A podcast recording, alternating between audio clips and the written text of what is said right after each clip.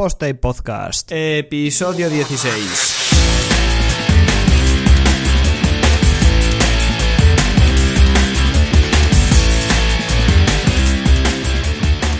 Hola a todos y bienvenidos a Posta y Podcast una semana más. En esta ocasión vamos a hablar sobre las fases de desarrollo de un proyecto web. Dejar claro que es mi opinión cómo yo procedo con los proyectos y espero que a alguien le sirva si no sabe cómo, cómo encarar un proyecto web. Lo primero que debemos identificar son las fases que tiene un proyecto web. Si no tenemos claras las fases que tiene un proyecto web, no sabremos eh, cómo encararlas. Entonces, eh, a mí me gusta dividirlo en cuatro fases, aunque sí que hay una fase inicial que es es la de toma de requisitos con el cliente, pero el proceso creativo de un sitio web y de desarrollo son cuatro pilares. Planificación, conceptualización, diseño y desarrollo. Los cuatro son igual de importantes, ya que sin los dos primeros el diseño y el desarrollo saldrán mal o no saldrán todo lo bien que deberían de salir. Y los dos primeros, si no va a haber los dos últimos, pues tampoco tiene sentido, ¿no? Eh, planificar un proyecto que no se va a diseñar o no se va a desarrollar. Sí que es cierto que en algunas ocasiones el diseño eh, no correrá de de nuestra cuenta o en otras en las que el desarrollo no correrá de nuestra cuenta, sino que habrá alguien que se encargue de esta parte, pero igualmente debe estar vinculado al proyecto. Como digo, lo primero que tenemos que hacer es planificar, pero para esto tenemos que tomar requisitos, es decir, sentarnos con el cliente y ver qué requisitos tiene ese proyecto concreto. Hablar con él, ver qué necesidades tiene, qué quiere vender en su web, qué quiere publicar, qué quiere transmitir qué quiere ver reflejado en su sitio web.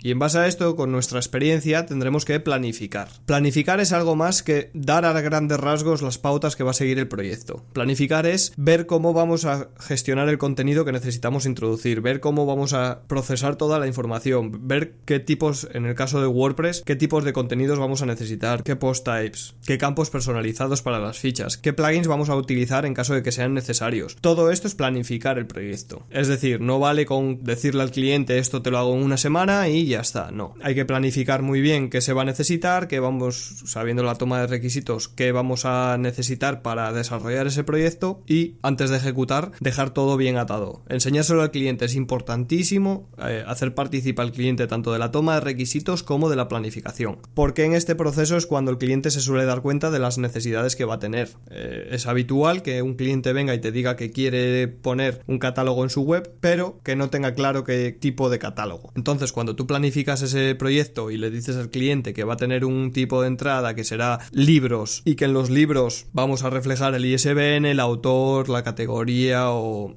o el género, el tipo de tapa, el tipo de encuadernación o todo lo que queramos introducir sobre ese libro, él se va a dar cuenta de que puede meter muchos más datos de los que a lo mejor había pensado en un principio y entonces te va a ayudar a desarrollar unas fichas de, producto mucho más ricas. Como digo, es importantísimo en estos dos primeros puntos, tanto la toma de requisitos como la planificación, hacer participar al cliente. Que el cliente te diga realmente lo que necesita, lo que, cuál es su idea y tú como profesional web que veas la, la mejor forma de implementarlo. En el caso de WordPress, que types vamos a necesitar, qué tipos eh, de, campos personalizados o qué proceso vamos a seguir en las plantillas, en, eh, los templates del tema para intentar automatizar todo esto lo máximo posible y que el cliente tenga al final un backend lo más sencillo posible. Después de esto viene la conceptualización. La conceptualización es ese proceso en el que a base de wireframes, de otro tipo de herramientas, le enseñamos o le mostramos al cliente unos primeros bocetos muy esquemáticos de cómo podría ser su sitio web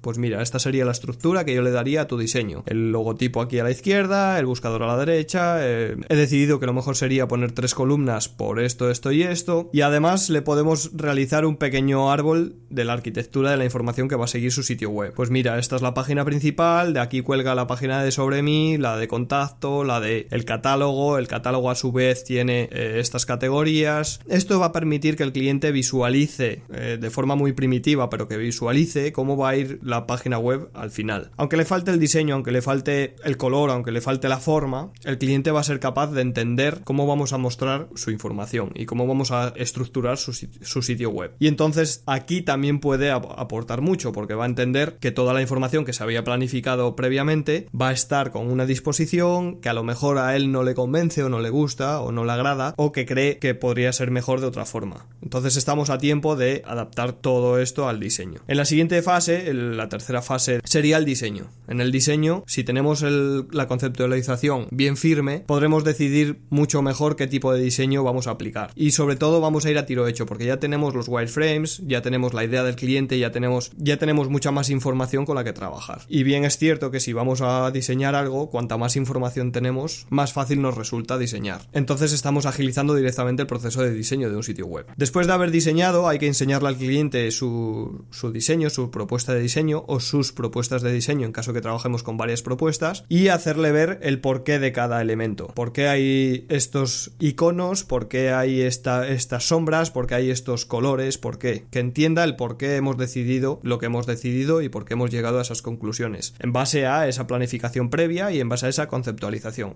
Nuevamente el cliente va a poder aportar mucho en esta etapa porque si algo no le gusta y directamente lo desarrollamos, luego picar código es más difícil que en fases previas modificar algo para dejarlo a su gusto. Y llegamos a la última fase, la fase de desarrollo. Esta fase, si hemos hecho todas las fases anteriores correctamente o de la forma más adecuada posible, va a ser mucho más óptima. Vamos a ir a los custom post types directamente, vamos a ir a las plantillas que necesitamos directamente, vamos a ir a los elementos de diseño que necesitamos directamente, vamos a incluir los scripts que necesitamos única y exclusivamente, vamos a ir mucho más rápido a la hora de desarrollar si hemos hecho todo lo anterior bien. Por eso es importante hacer todos los pasos bien y no saltarse ninguno. Hay gente que comprime dos de estos pasos en uno, por ejemplo, planificación y conceptualización en un único paso, lo hace todo junto, es decir, prepara sus wireframes y sus eh, esquemas de la arquitectura de la información y se lo enseña al cliente y con él debate y planifica. Bueno, cada uno tiene su proceso y como digo, este es el mío. Eh, a mí me funciona bien y me suele funcionar bien para cualquier tipo de desarrollo.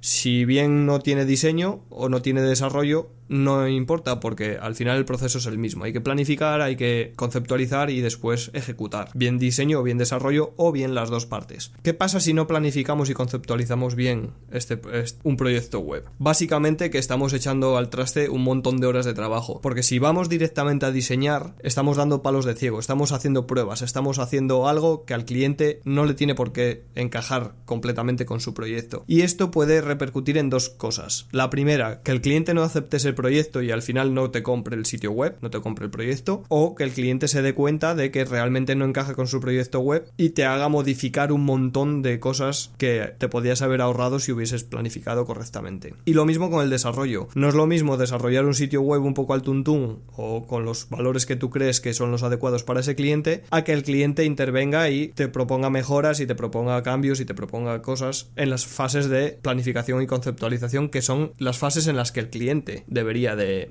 darte estas mejoras y, estas, y estos cambios. O incluso en la fase de diseño. Si nosotros directamente maquetamos e integramos con WordPress el diseño que nosotros creemos, una modificación es más compleja que coger en la aplicación de diseño que utilicemos y modificar. Es mucho más sencillo modificar en esa aplicación de diseño que modificar líneas de código y volver a enseñar el código y enseñarle al cliente que lo hemos cambiado, si, si le gusta o no le gusta, etc. Como mencionaba antes, los tres primeros puntos, el de toma de requisitos, planificación y conceptualización son clave para agilizar el resto del proceso de diseño web. Sin ellos, el diseño del sitio web va a ser más tedioso, más complicado y sobre todo va a tener más modificaciones y cambios por parte del cliente y lo mismo con el desarrollo. A diferencia que el desarrollo viene directamente influenciado por el diseño. Es decir, que si no hacemos etapa de diseño, tenemos ese problema añadido a la hora de desarrollar. Todo esto, lógicamente, es muy importante involucrar al cliente, que el cliente se sienta parte del proyecto, que el cliente vea que puede opinar, que puede sugerir cambios, que puede aportar. A lo mejor a ti se te ha escapado algo y él te puede aportar una mejora que tú no has sido capaz de ver, pues porque no es tu mercado, porque al final nosotros tenemos que aprender sobre el negocio del cliente para poder desarrollar el sitio web de la forma más óptima posible. Y siempre se,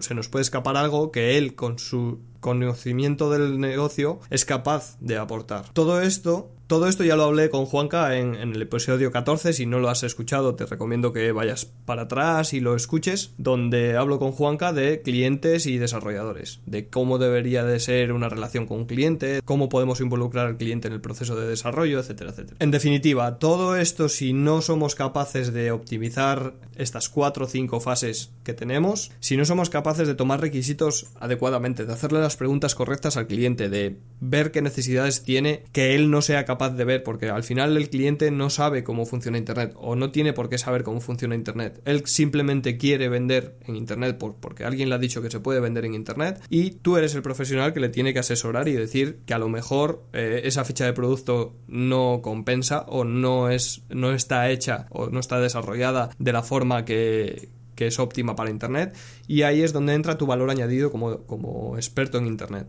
Debes decirle al cliente todo lo que consideras que sería eh, beneficioso para su proyecto pero también tienes que escucharle. Tienes que escucharle porque quien conoce su negocio es él y el sector también, entonces te va a aportar mucho que tú no eres capaz de aportar. Hay que trabajar con el cliente, hay que incluirle en el proceso. Como digo, escúchate el podcast 14 con Juanca donde hablamos de todo esto. Como conclusiones y consejos, pues básicamente eh, escuchad mucho al cliente, sed honestos con él, opinad donde tenéis que opinar, darle todos los consejos que podáis, introducidle en Internet, guiadlo, no le impongáis cosas, salvo que sean estrictamente necesarias, y tratad de, de optimizar el trabajo lo máximo posible. Pues nada, esto ha sido todo por esta semana, espero que os haya gustado. Como siempre digo, si os ha gustado compartidlo con vuestros amigos, por Facebook, Twitter, email, WhatsApp, lo que queráis, pero compartidlo con vuestros amigos. Cualquier cosa que queráis, ya sabéis dónde localizarme, Twitter, Facebook, mi propia página web, correo electrónico, lo que queráis, dejáis un comentario en, el artículo de la web, dariobf.com barra podcast, buscáis el episodio, dejáis el comentario con vuestra aportación.